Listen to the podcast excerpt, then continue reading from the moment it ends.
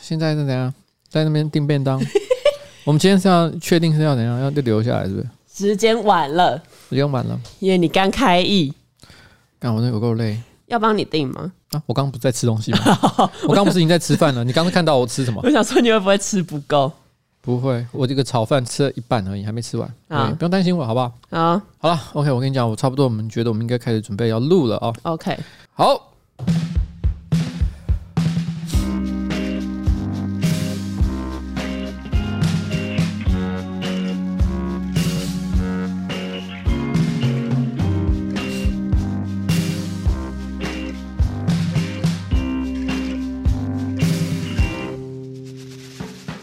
好，各位观众大家好，我是上班不要看的瓜吉 AKA 台北市议员邱威杰，在我旁边是身高一百七十七公分的助理。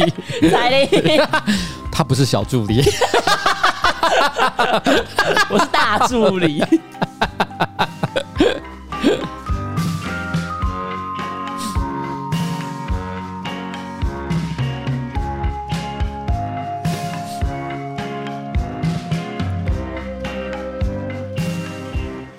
好，各位观众，啊，刚刚我提到的就是一百七十七公分这件事情，我想大家一定觉得非常的震惊吧？就是因为如果你有长期关注呃我们的不管是 Podcast 还是直播也好，我应该都有提过彩铃身高非常高。嗯，但我之前提到她的身高的时候，我是说什么？应该是一百七十四，对不对？一百七十五啊，一百七十五。呃，我老婆本身也是蛮高的，一百七十二公分，嗯，但是跟这个彩铃比起来，还是相形见绌。尤其是彩玲。彩玲她不只是身高高，骨架也蛮大的，没错，所以看起来存在感非常的强烈。我还记得我们拍过一张合照，在这张这张合照里面呢，她跟本办公室一些也相当高的男性，像是佑先啊，联谊站在一起，但她感觉就是比别人再多个一点五倍。就是你会觉得它存在感非常的强，然后呢，最近呢，因为本办公室有一个福利啦，让我们的员工拿公费。其实说公费呢，是我自己的钱，我口袋里面的钱哦，甚至不是上班不要看的这个银行里面支出的，是我个人账户支出，让大家去做健康检查。对，在健康检查过程当中呢，我们意外的发现彩玲小姐竟然有一百七十七公分，你几岁了？二十五啊，她二十五岁了还在长高。对，而且因为那时候就是我量完，然后我就很疑惑的看着那个一百七十七，然后我还跟那个医护人员说，我觉得应该是量错了，应该要再重量一次。嗯、他说哈，不然你以前是多少？我就说应该是一百七十五，然后他就说哦好，帮我们重量一次。就重新量出来之后还是一百七十七，然后他就有点尴尬的说：“哦，那这样应该应该是不会量错。”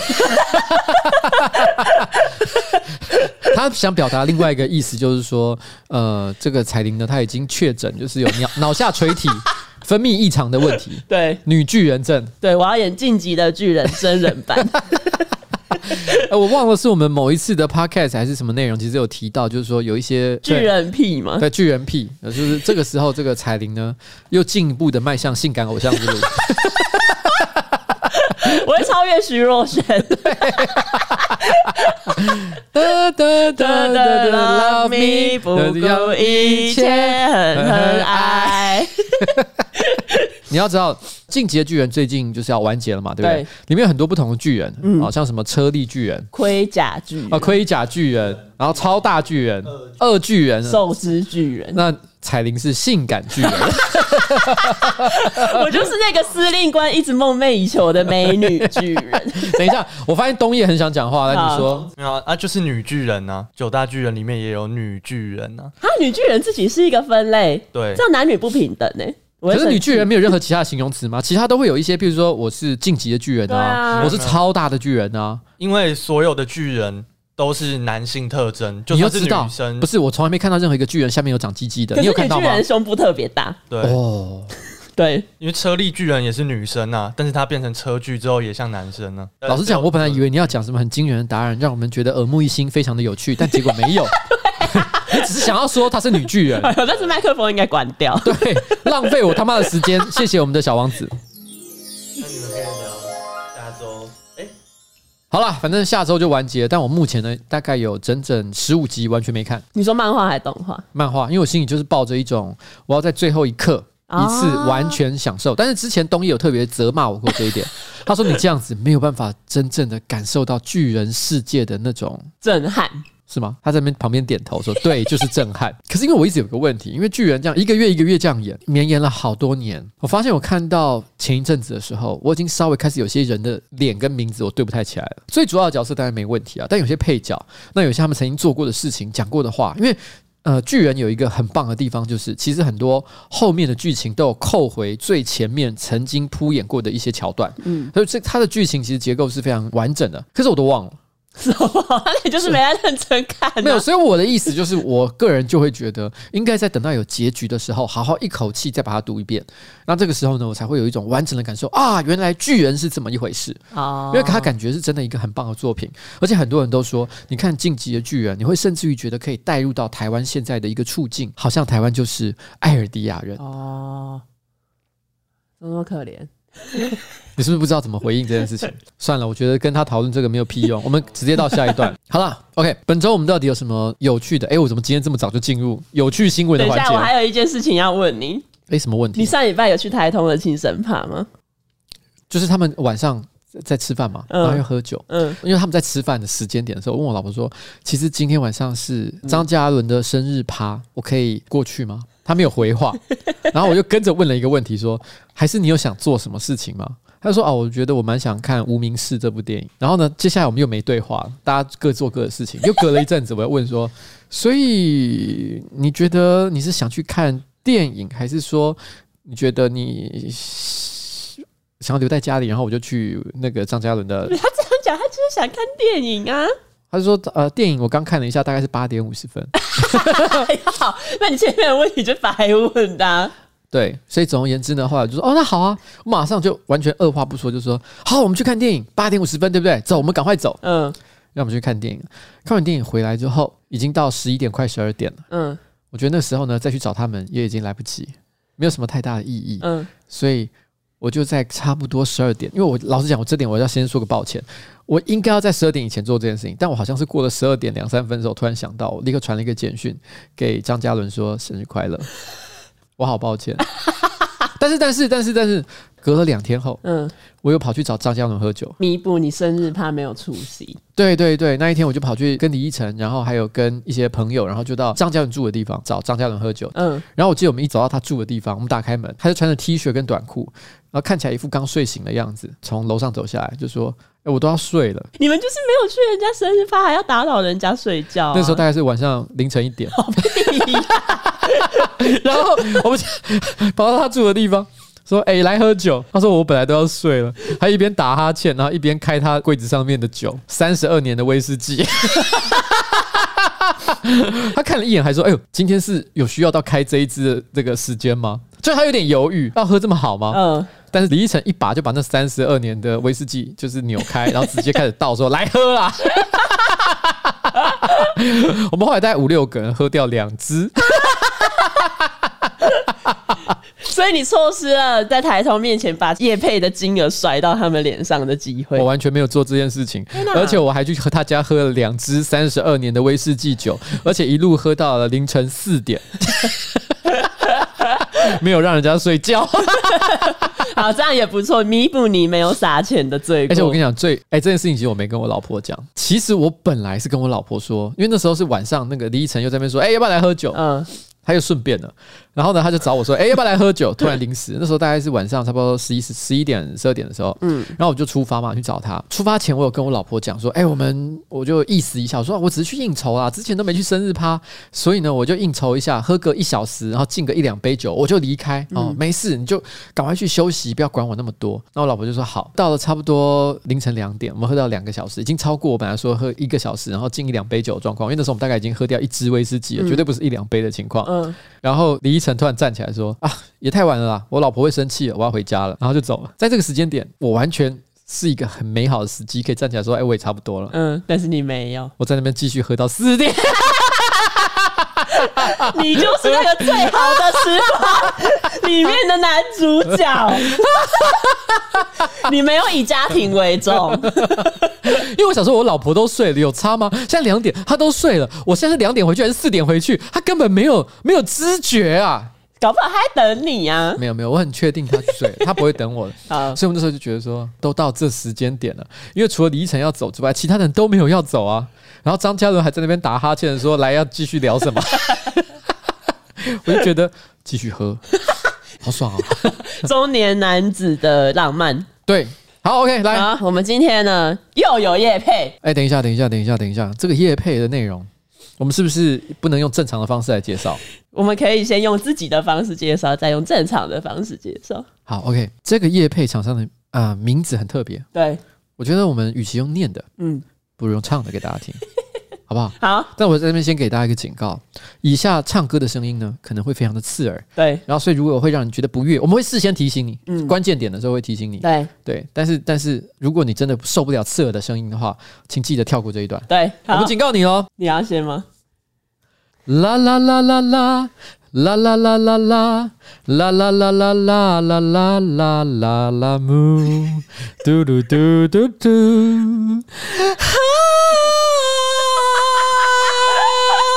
超虚弱，海豚音超虚的哎，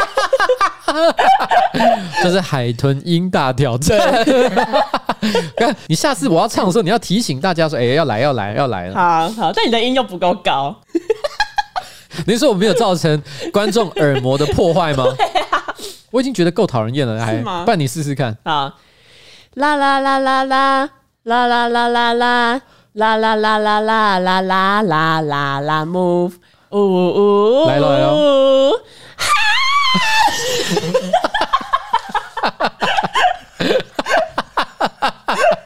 这才叫乐音高亢。你等一下，等一下，等一下，那我要再来一次。啦啦啦啦啦，啦啦啦啦啦，啦啦啦啦啦啦啦啦啦啦，move，嘟噜嘟嘟，要来喽。哎，不对啊！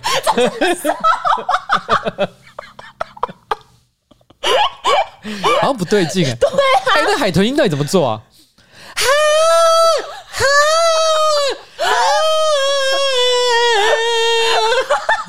不行，这是人间炼狱的现场。哎，厂商重要资讯，结果变成弄成车祸现场，这是不可以的，好不好？对，所以我们要补充正确、补充正确的资讯。我们刚刚呢，主要跟大家讲是什么？啦啦啦啦啦。啦啦啦啦啦啦啦啦啦啦啦啦啦啦！我们接下来夜配的厂商呢是拉拉木，没有错，耶！它是一个二十四小时即时物流 App 哦，这个东西非常的棒。对，也就是说什么呢？如果你今天是一个公司行号，或是个人，你根本没有一个公司哦，就是一个普通人，一个高中生也好，还是说是个大学生也好，随便你，反正你突然间需要快递的时候，对，你想把一个东西送到一个人家里面去，比如说你老婆如果回家没有带钥匙，哎哦。这好像会发生，对，蛮容易发生在我身上。或者是情人节，你想送一束花，送一个小礼物给你暗恋的对象，你有一个小礼物你想给他，你不想让别人知道，嗯、所以你不能够用公司的快递服务，你该怎么办呢？立刻下载 App。用拉拉 move，没错，随叫随到，对，随时传递你的心意。对，上面而且会告诉你到底这一趟这个行程呢会花多少钱。对，而且拉拉 move 有一个非常棒的地方是什么？就是说你可以送各种类型的物品，它有机车运送啊，也有货车运送啊，所以代表说你今天不管是大是小，或是各种不同类型的产品或内容物，你都可以透过拉拉 move 来运送到你希望的对象手上。这么方便的服务，我不跟你开玩笑。事实上呢，其实我真的有在使用。它来找我叶配之前，我就已经用了五年的时间。上班不要看存在多久，我们就用拉拉 move 用了多久。因为上班不要看一直以来，我们都是找他来帮我们做快递。就 上班不要看没有配合的外地的公司，快递，快递。闭嘴！没有啦，因为上班不要看刚成立的时候，其实规模很小，所以我们特别去跟一个快递公司签约的话，嗯，好像有一点太搞刚了哦。对，所以那个时候突然就觉得说，哎，那个时候在大概我记得差不多也是四五年前吧，嗯，拉拉 move 刚开始上路，我们觉得这个服务非常的好，我个人也非常喜欢各种科技新创，所以呢，我就立刻下载这个 app。所以早期上班不要看，几乎所有的快递物品呢，其实我们都是透过拉拉 move 来运送。那有的时候呢，甚至于像连我个人私人的一些物品，偶尔我想要送给我朋友一点小礼物啊，一个纪念品啊。其实我也会使用拉拉 move，嗯，你自己有使用过吗？有，就之前有一次想要叫宵夜的时候，哈，可是因为那一间他没有配合任何的外送平台，所以我就会用拉拉 move 直接就是请服务员帮我去现场点餐，就是我会跟他说要点什么。哇，他也可以做到这个程度啊？对，然后他可能先帮我付，可是我就是之后用现金再付给他。哎、欸，很棒哎、欸，这个其实很棒，因为如果你想吃的东西，很多好吃的东西都没有上外送平台啊。哎、欸，那我们来问一下东野，东野，你有使用过拉拉 move 的这个服务吗？有啊，就是上次上班比较看的二手大拍卖的时候，我带了两件普通队长的团体去卖，我想说能卖出两件我就偷笑了，但马上就卖完了，所以我就紧急使用了拉拉 move，从我家拿来了。我的三十件团体来现场卖，那有卖完吗？卖完了，谢谢拉拉木。不是，你要谢谢拉木之外，也要谢谢上班不要看的拍卖会，因为据说什么，这比你所有其他平台的销售成绩都还要好。对。普通队长呢，其实最近也是蒸蒸日上了，因为听说最近低迷，哪有低迷？虽然大港开唱没有邀请你们，但是高中热门音乐社 台北什么五校还六校联合，有建国中学、成功中学这些知名学校的联合的成果发表会，就有一个乐团成功高中吧演唱了普通队长。My God！哎、欸，以前这种唱 cover，你起码得是什么周杰伦啊，然后苏打绿啊这些知名的歌手或者是乐团，就没有他演唱什么。走吧。普通队长的重新出发，你有没有感觉到你已经成为年轻人所崇拜的对象？那唱的比我们主唱还好听一点。而且我必须要讲一件事情，那个高中乐团成功高中，他完全验证了我过去的一个讲法。我曾经说，其实普通队长要成功，就必须要走韩流路线。你们再继续走这什么日旁，自以为有风格、有态度，嗯，是没有用的。现在是韩流的时代，所以你要成功就两件事：第一个打扮走韩系，嗯；第二个练出腹肌，然后只要演唱到一半，一定要脱衣服。你看看那个 Freddie 林长佐，靠这个吸引了多少媒体的目光？你们就是靠这一招，知道吗？散发你们的费洛蒙，对，然后再加上韩系的打扮，天哪！普通队长还不会红吗？至于歌是什么，已经不重要了，请加油！谢谢我们的东野小王子。哈，所以刚刚这个拉拉 move 呢，真的是非常的好用的。没有错。那我在这边呢，再重复一下拉拉 move 的优点。拉拉木是二十四小时的即时物流 App，特色是一小时送达，随叫随送，价格便宜，机车七十五元起，箱型货车一百六十五元起，并且提供多种车型，机车、箱型车跟货车。服务地区：基隆、双北、桃园、新竹、台中、高雄，也就是说可以送至全台，但是南投、花东离岛除外。如果你的公司有紧急文件快递、企业门市货物运送、餐厅业者餐点机车外送、网络电商仓库出货、多点配送至客户端、小资族、学生自助搬家，都可以使用拉拉 move。推荐上班族、创业者使用。上班不要看工作室跟呱吉办公室也都有在用。此外，拉拉 move 还有多点配送功能，一张订单可以送到多个点，跟 GPS 追踪，让你实时掌握送件进度。新用户首次下单优惠码 LAFGC 两百，总价值两百元的优惠，含三张优惠券。第一张是一百三十的优惠券，再加两张三十五元，再加两张三十五元的运，再加再加两张三十五元的运。我来念，我受不了了，哪一句？我来念。专属优惠码，刚刚你到底是怎样？专属优惠码，新优。新用户首次下单优惠码 L A F G C 两百二零零哦，总价值两百块的优惠，含三张优惠券。第一张呢一百三十块钱，再加两张三十五块的运费优惠券。使用期间即日起至五月三十一号。App 下载链接，这个网址我们会直接附在资讯栏。好，非常非常谢谢这个我们今天的干爹，没错，干妈，还有我们的彩铃。为什么？我们的大助理彩铃 对于这个非常优秀的口播内容的 朗诵，我重复三次是为了让大家记住这一个优惠。好，请大家一定要记住哈。对，好，两百块钱的优惠哈。好，就这样啦。那我们接下来呢？本周到底有什么有趣的新闻？好，本周呢，泰国有一名小偷，他在抢劫一户人家的时候，居然在人家家里的床睡着了，而且那一个家里他，等一下啊，我想想看这个是什么故事？哦，森林里面的小熊家庭。什么意思？你没有听过那故事吗？什么军红家庭？就森林里面有一个是以前小时候的童话，嗯，就是森林里面有一只熊爸爸、熊妈妈跟一个熊小孩，嗯，然后呢，熊爸爸有一张最大的椅子，熊妈妈有一张中号的椅子，小孩有一个小号的椅子，嗯，然后呢，分别他们使用大号的餐具、中号餐具、小号餐具。熊爸爸有大床，然后妈妈有中床，小熊有小床。有天早上他们起床之后，嗯，熊妈妈煮了粥当早餐，可是呢，粥太烫了，所以熊爸爸提议说：“哎，我们出去散个步，回来再吃。”结果呢，那个时候就有一个好像是小女孩吧，还是小偷，我忘记了，就跑到熊家庭里面。他到了熊家庭之后，他先偷吃了一口熊爸爸的粥，嗯，他觉得好烫。然后又吃了一口熊小孩的粥，嗯，觉得好冷。最后吃了熊妈妈的粥，发现温度刚好，嗯，所以就吃了熊妈妈的粥。后来他吃饱了，很想睡觉，他就看到大床，先上去躺，发现太大张了。然后他又跑到小熊的床上，又发现床太小了。最后发现，诶，有一张中号的床，睡起来很舒服，嗯，所以他就在那边睡觉。最后呢，熊家庭回来看到了这个小偷，以为是熊妈妈，不是什么？我其实忘记了。哦，原来。那个前面要怎么剪啊？我本来希望你讲到一半就知道我在讲什么。我不知道啊，这什么？这感觉就只是他去一个人的家里，然后把那个人的家。好，算了，我我从头讲，从头讲，从头讲就讲。这我不知道怎么解。反正简单来说，你知道以前的童话都是希望透过这种寓言或者是童话的内容，去让大家理解一些很简单的抽象概念。嗯，像譬如说，在这个故事里面，他想要讲的是大中小这件事情。有些东西大，有些东西是中，有些东西是小。那这不是废话吗？因为你成年人呢、啊，他是写给一两岁的小朋友听的啊。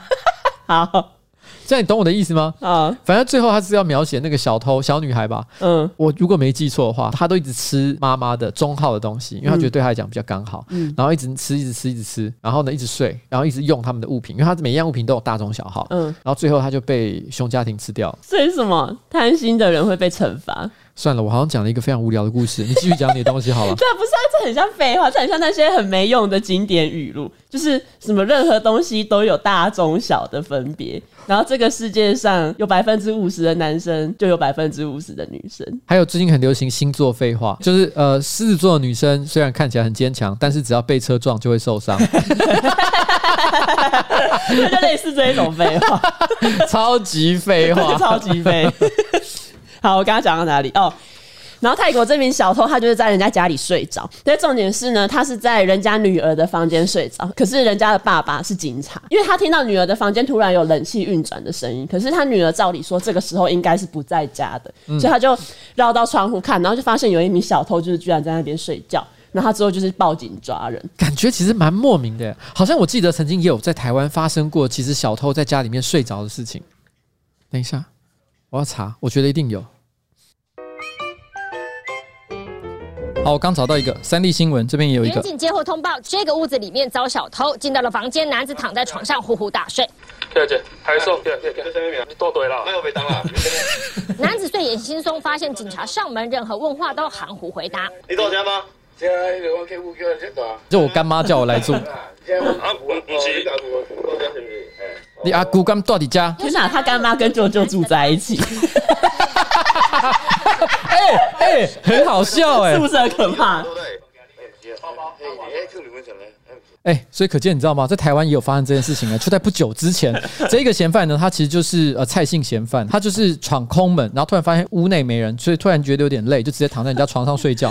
然后警察直接进来摇醒他的时候，他也说：“不啦，我们 K 部哎，我 K 部，给我来家。”天米家啊，我姑姑到底家，我舅舅住在这里，啊，我干妈也住在这里，这个家庭非常的有趣。对，而且这个人他连当小偷了都还不努力，还有心情睡觉。对，哎、欸，正常来讲，你跑到一个地方，哎、欸，做一行是一行，对不对？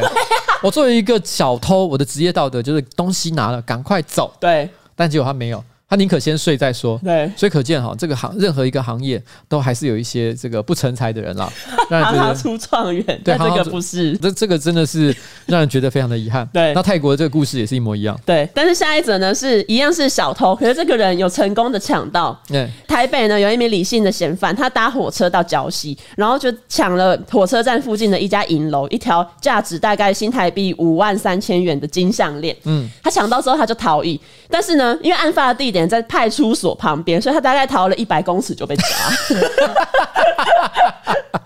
哦，这种感觉好像可以拍电影，叫什么《笨贼一箩筐》。对，我觉得他完全没做功课，因为银楼就在警察局附近，他为什么觉得他会、欸？这已经不是做功课的问题。如果只有距离一百公尺，他应该走到那个银楼的时候，就会看到警察局。对啊，警察局的建筑物通常都非常的明显，可能是砖红色啊，上面可能会有一个鸽子啊，什么警徽，一个警徽啊，什么之类的，那一定非常的明显。就你怎么会在那边偷东西呢？你怎么会觉得？你以为，因为他他直接走出去的时候，就直接撞见警察。他就是跑出去的时候，然后因为银楼的老板有追出去喊说：“哦，有小偷，有小偷！”警察听到当然是立刻出来抓人通常在警察局的门口都会有一个柜台，嗯，柜台就是一些可能年轻的远景在在，或者是轮班轮班在那边，嗯，所以他们随时就可以直接冲出来，一个箭步冲出来就把他给揪住。对，觉得很遗憾，觉得很遗憾，当小偷都失败。下一则新闻发生在日本京都府宇治市。宇治市呢，有一个市立的殡仪馆，他们前几天在从事一个焚烧的作业，但是呢，不小心把逝者的骨灰用吸尘器清理掉啊，所以就是家属要跟那个殡仪馆要他们母亲的骨灰的时候，殡仪馆就说没了，就全部都被吸到吸尘器里面。不然他至少可以把吸尘器的骨灰倒出来吧？但是如果他吸了很多人，那里面就是各种人的骨灰啊。就是你要一份，他们也太老实了吧？如果这个时候他抱着一种就是息事宁人态度，哦，你说随便拿出一些。对，就直接把它分装一下。哦，我在想，它这个吸尘器呢，也可能是同时在做清洁的用途，所以导致它跟很多的灰尘、嗯、碎屑什么的都混在一起。哦，但如果今天我用一个非常不负责任的角度，我先讲这个，我并不赞成用这样的做法。对，可是我我只是要赞许这个礼仪公司非常的怎么讲呢？诚实，诚实。因为如果我今天用一个很不诚实的方式做事的话，我只要拿一个筛子，稍微的过滤掉一些杂质，嗯，剩下来的很像灰的东西。谁知道人类的骨灰一定长什么样子？对，就算有些颗粒，我也可以说哇，你的这个亲人得道高僧，对，或者是有舍利子，对。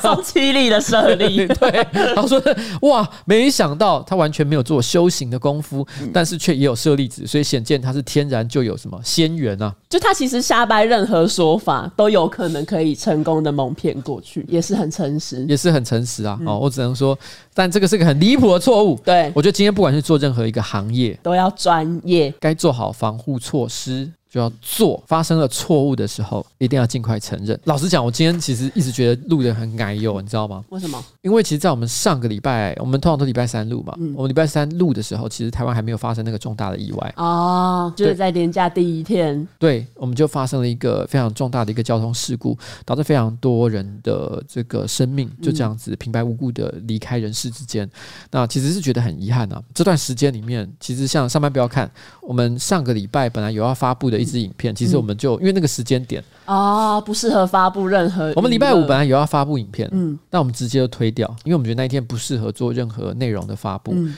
尤其是我们的频道向来是以比较趣味为导向，包含我们自己的 podcast 也是一样。嗯、我们其实不太讲沉重的话题，可是那个时候就突然之间就觉得好像这个时候做什么都不适合。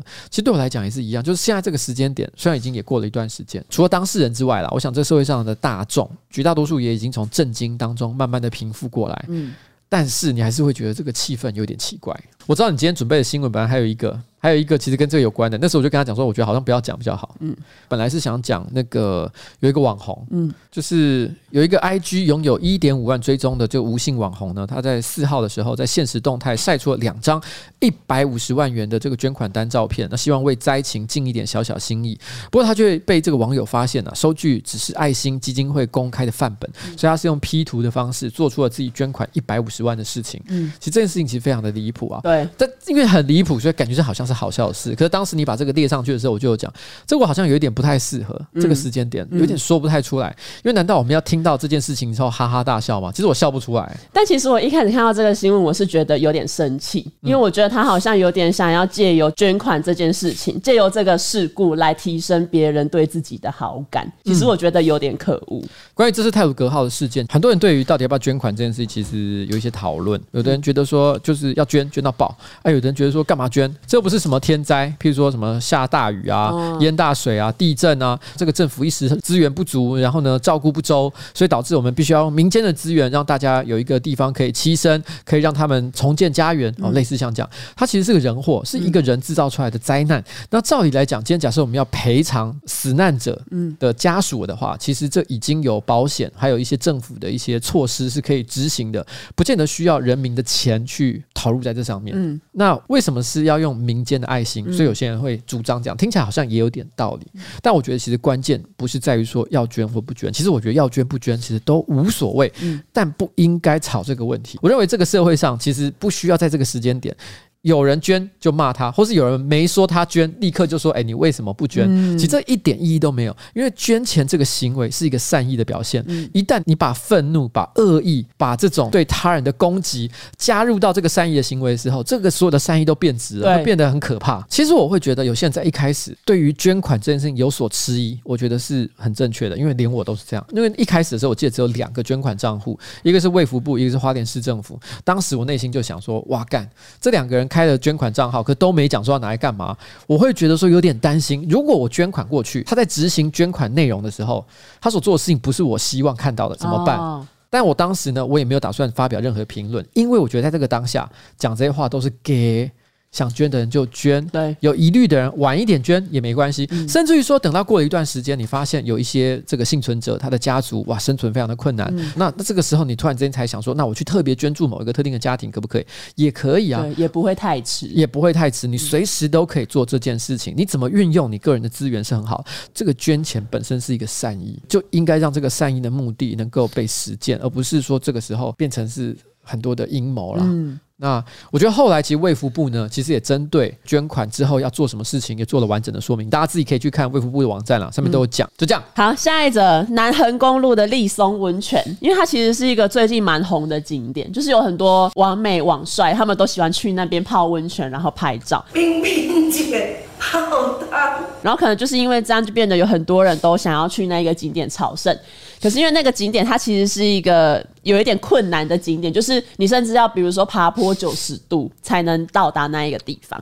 然后这几天有一个新闻，就是警消有接获一名女子报案，然后她说在立松温泉有一名七十公斤重的男生，他因为体力不支被困在那边。搜救人员听了之后，他们就准备好就是适当的人力，准备前往现场救援。可是他们在温泉的入口处碰到那一个报案的女生，那个女生又说：“哦，这个人可能九十公斤重。”然后搜救人员就觉得：“哎。”啊，刚刚不是说七十，怎么突然多了二十公斤？不过九十公斤应该也还好，就是还在那个人力配置范围内。但是搜救队伍真的到了温泉的现场，发现那个男的根本是一百二十公斤。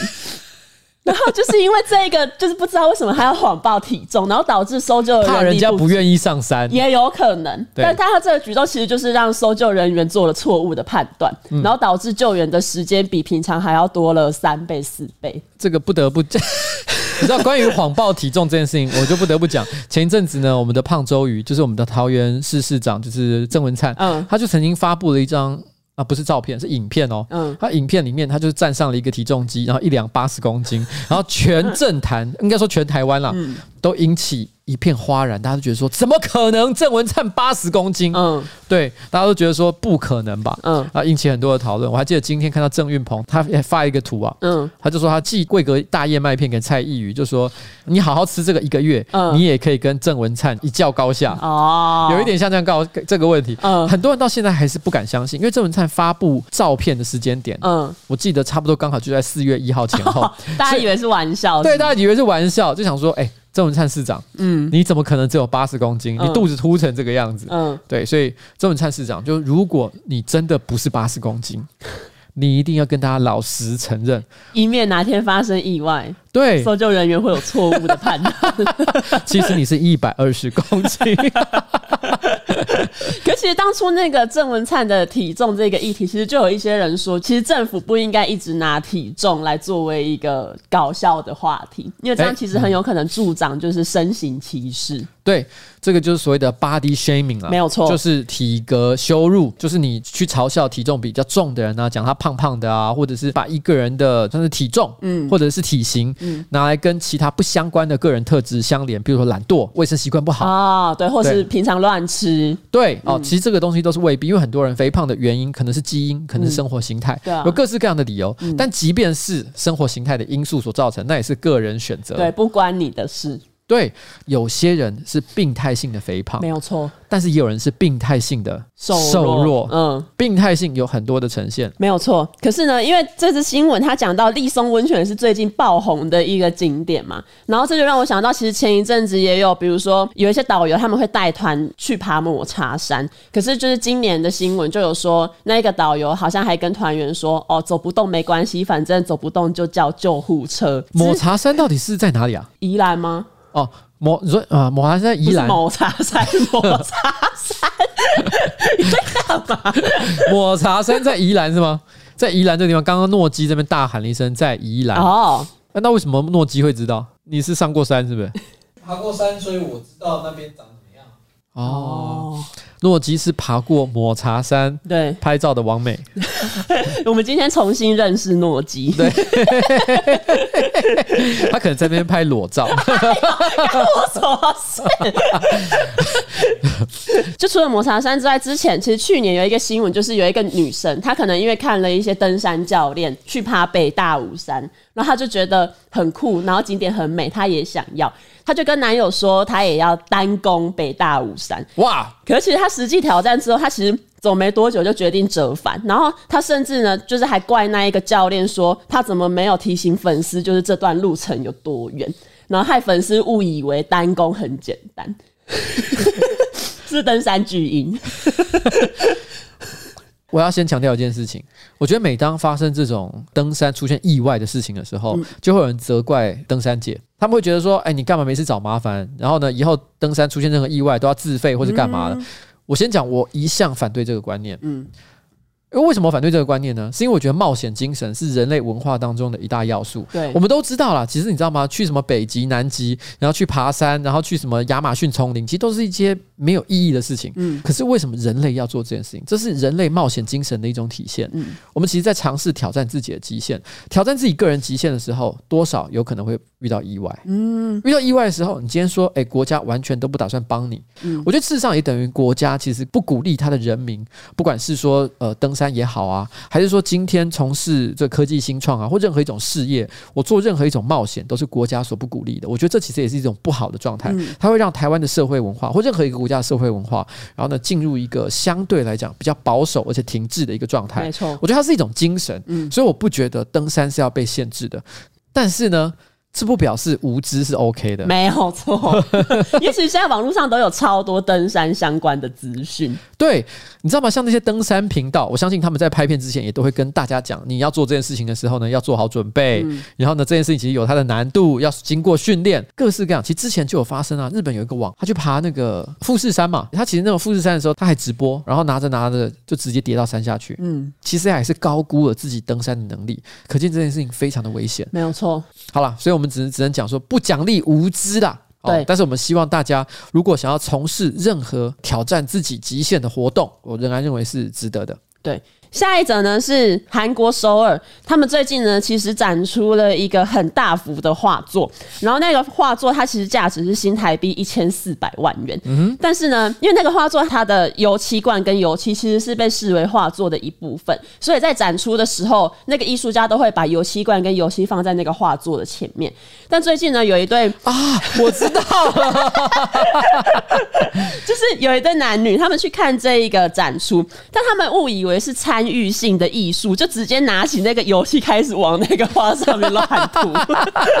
哎、欸，他们很有勇气，他们真的很有勇气、欸。我不需要说，这两个人铁定是那种非常常参加各种美术展览的观众了。嗯。因为老实说，如果今天你从来没有去过美术馆哦，你会对他就是觉得哎，不要乱摸、乱靠近。对，但因为现在这几年，因为我觉得多了很多所谓的互动性的展览，对，譬如说可能要求你到一个小房间，然后听一段录音哦，录音作品，很多各式各样。北美馆也有、啊、各式各样的嘛，或者是他可能做了一个小道具，然后你必须要去转它的开关，嗯、然后会出现一些投影。那所以造成这些常常看这些美展的观众呢，可能会有一种错觉，就是你如果看到一个可动的物品在你面前的话。话，对，你就是要去摸它，我这样才是有经验的观众。没有错，旁边那些像鹌鹑一样、像小鸡一样的，就是没看过展。对，你们这些乡巴佬，他都把油漆放在这里，就是要拿钱涂啊！你居然做不到这件事情，他还那时候还觉得自己很屌。对。对，让我想到，你知道之前有发生过一个事情吗？就是在二零一二年的时候，哈，有一个西班牙画家埃利亚斯·马丁内斯的名画，就是带着荆棘冠的这个耶稣哦，他已经有一百二十年的历史了。他在那一年的七月是由他的孙女捐给了政府，那政府呢就把画作暂时留在这个西班牙南部的教堂。那因为画作已经斑驳不堪了，那时候有一个家住在教堂隔壁的八十岁老妇人叫塞西利亚，他就觉得说这样对耶稣实在是太不敬了，因为画就看起来上面都是有很多白斑。啊，很多剥落的痕迹，很旧旧痕迹。嗯、他居然自己呢，就拿起了画笔修补这个艺术家的名作。打猪打一最佳典范，然 后给你看，这是他修补完。大家可以去 Google 一下这个新闻，如果你没听过的话，他修补完变成猴子。对，他们后来这幅画被人家取名叫“人猿耶稣”。尽管耶稣变成人猿耶稣，很惨的。可是因为他已经是个八十岁老妇，而且他没有任何的恶意，对，他就觉得哎呦，这个画作怎么看起来这么可怜？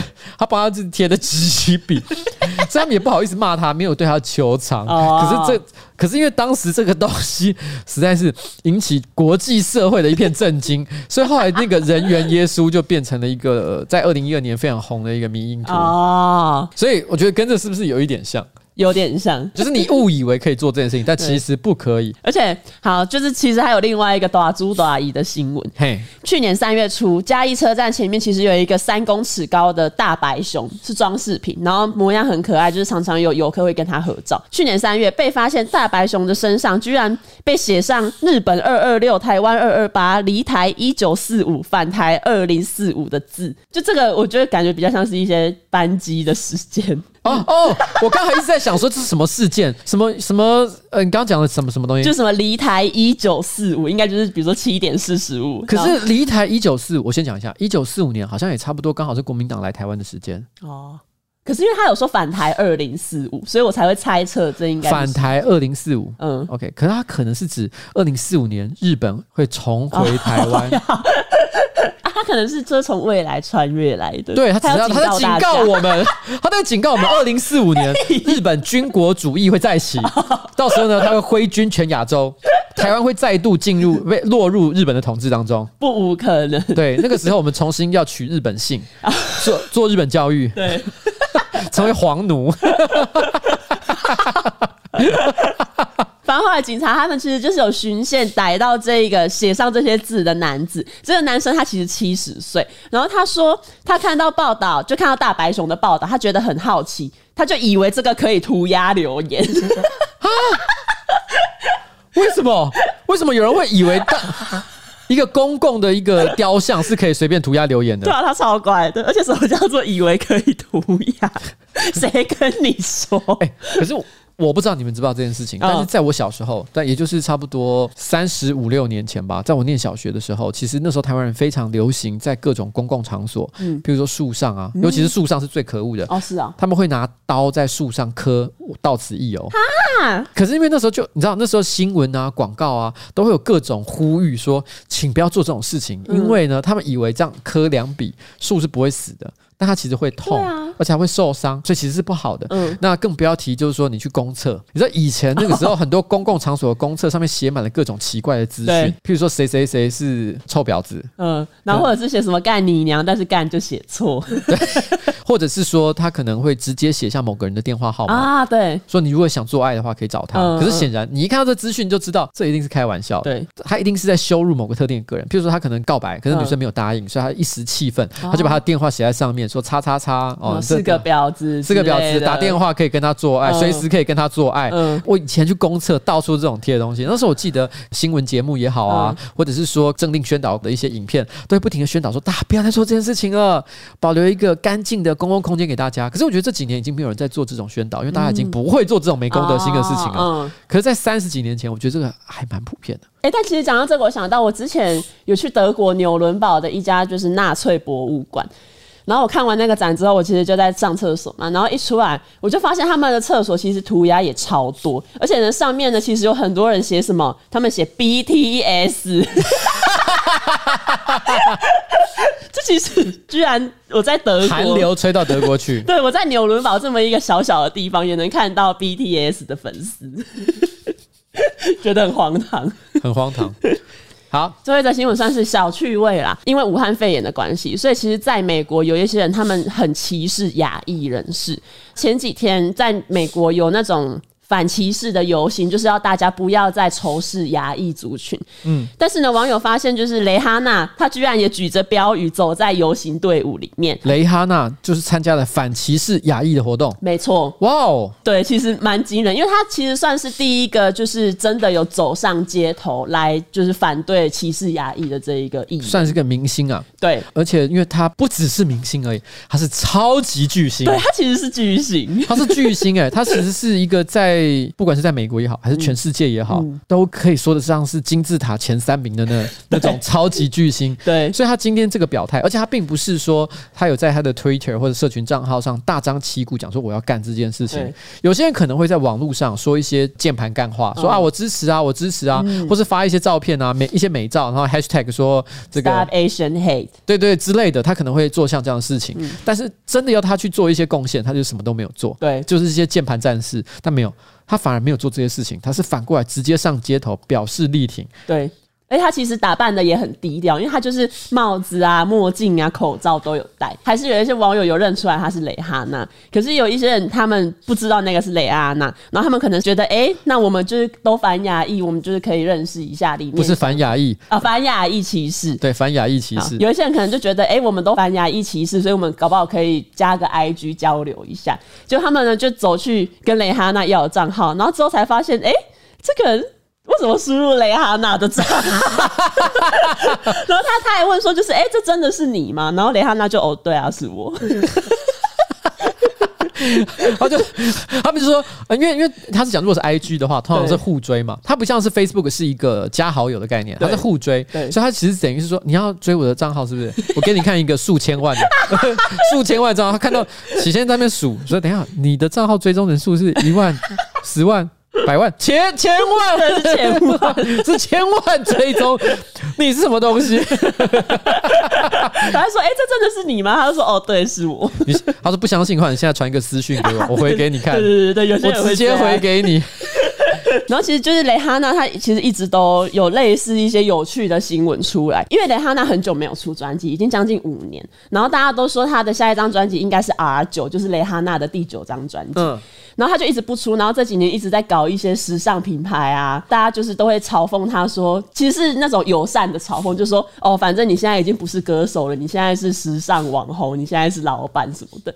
然后就有一些人不是会画那种明星的仿妆吗？嘿，然后就有一个人他画了蕾哈娜的仿妆。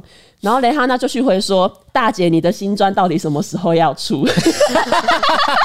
然后 hashtag R 九，等于自己嘲讽自己。对，因为他也知道大家就是一直在期待他出第九张专辑，他也没有要告诉你说我要出，我不要出，对，或是很生气我没出，他是故意拿别人在做仿妆的时候问这个问题。对，他就一直出没在社群，然后做这种有趣的回应。雷哈娜整个被圈粉了。我跟我 不是因为我对他真的没什么太多的，我我没有特别喜欢过蕾哈娜的音乐哦，是啊，我也没有特别喜欢过这个人。我很喜欢蕾哈娜，应该说我不太追星了哦，所以对我来讲不够独立、不够冷门的都没有什么好追的。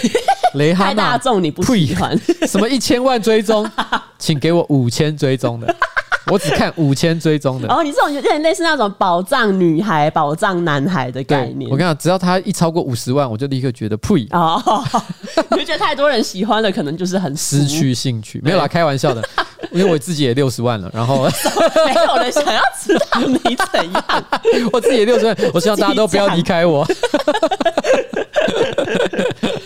好了，没有了哦。我我其实觉得雷哈娜是真的蛮好的。不过你知道，在美国，其实因为黑人跟亚洲人其实一直都有一种一种情结。嗯，黑人其实很不爽亚洲人一件事，因为亚洲人，尤其是像华人吧，台湾啊或中国人啊，我觉得普遍啊都有一种意识形态，嗯，就是觉得虽然白人歧视我们亚洲人，嗯，但是黑人在我们之下。哦，你懂我的意思吗？有没有？有，其实我看过有一些讨论，确实是这样子觉得。那黑人就会很生气，觉得说。嗯干，我们都是被歧视的。对，然后你居然以为我 你比我还要好？对，所以为了这件事情，其实黑人社群跟亚裔社群其实蛮常起冲突的。哦，之前好像还有一个黑人电台 DJ 为这件事情做了一首歌，就是嘲讽亚裔的这种奇怪的文化现象。嗯，然后双方还就是吵了架起来。然后这件事情其实就是已经经历了大概十几二十年以上的时间。所以慢慢的，我觉得其实，在欧美啊，黑人社群跟亚裔社群其实一直存在着一种互相歧视，互相都觉得。对方，嗯，可是其实这件事蛮奇妙的一件事情，黑人又非常的喜欢亚洲人，有吗？你知道，在美国功夫电影最主要是谁在看？是黑人在看，哦，是哦，是非裔在看，非洲裔在看。这我不知道哎，真的就是很多的那种香港功夫电影、嗯、中国功夫电影进到美国去，最主要会把它不管是串流也好，还是去什么以前早年去百事达出来看也好，嗯，其实都是黑人。所以你看哦，那个时候成龙他不是有拍一部片《Rush Hour》，他的搭档是黑人，为什么会有这样的考量？是因为那个时候在美国最大的成龙粉丝群族群，嗯，其实就是黑人哦。所以它是一个讨好黑人社群的作品，所以其实黑人蛮喜欢看功夫片的。你去看黑人的一些这种搞笑片，常会出现一些黑人在学中国功夫的那种片段。那是因为他们对这件事情其实有一些迷恋，很微妙的一个情节。对，所以其实是一种又爱又恨。嗯，我很想跟你做朋友，因为我觉得你的文化很酷。嗯，可是我一方面又觉得，干我，你为什么那么？对，你为什么觉得我比你低一等？对，所以你觉得我低等，那我也觉得你低等。哦，哈，所以我觉得在那个情况之下，我觉得蕾哈娜站出来，然后呢，很低调的方式站出来说，其实我觉得我们要停止对牙医的歧视，嗯、其实是很感心的一件事。嗯、因为我相信喜欢他的黑人社群的朋友，其实也非常多。会被他的行为影响，对他们会说，我们不要再歧视亚裔。嗯、我觉得这真的是非常好了。我只能说，在今天的结尾呢，我们分享了一个我觉得非常暖心的新闻。谢谢大家，我们今天的节目也差不多准备告一段落了。好，那在节目的最后呢，我们再重复一次，Lalamove 是二十四小时的即时物流 App，特色是呢一小时送达，随叫随送，价格便宜，机车七十五元起，箱型货车一百六十五元起，并且提供多种车型，例如机车、箱型车跟货车。服务地区基隆、双北、桃园、新竹、台中、高雄都有送，但是南投、花东跟离岛除外。如果你的公司呢有紧急文件快递、企业门市货物运送、餐厅业者呢要外送餐点、网络电商仓库出货、多点配送至客户端、小资族、学生自助搬家都可以使用 Lalamove。需要？不需要。然后呢，它的功能它其实还有多点配送，就是你的一张订单可以送到多个点，然后有 GPS 追踪，你可以实时掌握送件的进度。专属优惠码，你来念。还是要我嘛？好了，专属优惠码，新用户首次下单优惠码是 L A F G C 二零零，总价值呢两百块优惠，含三张优惠券，第一张呢是一百三十块，再加两张三十五块钱的运费优惠券，使用期间呢即日起到五月三十一号，App 下载链接请看我们的资讯栏，耶耶。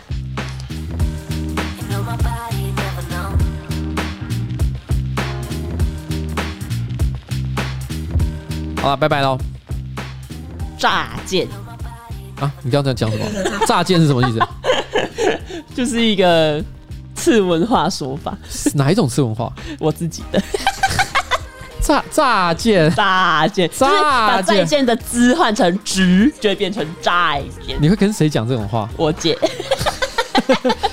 乍乍见，乍见，乍见。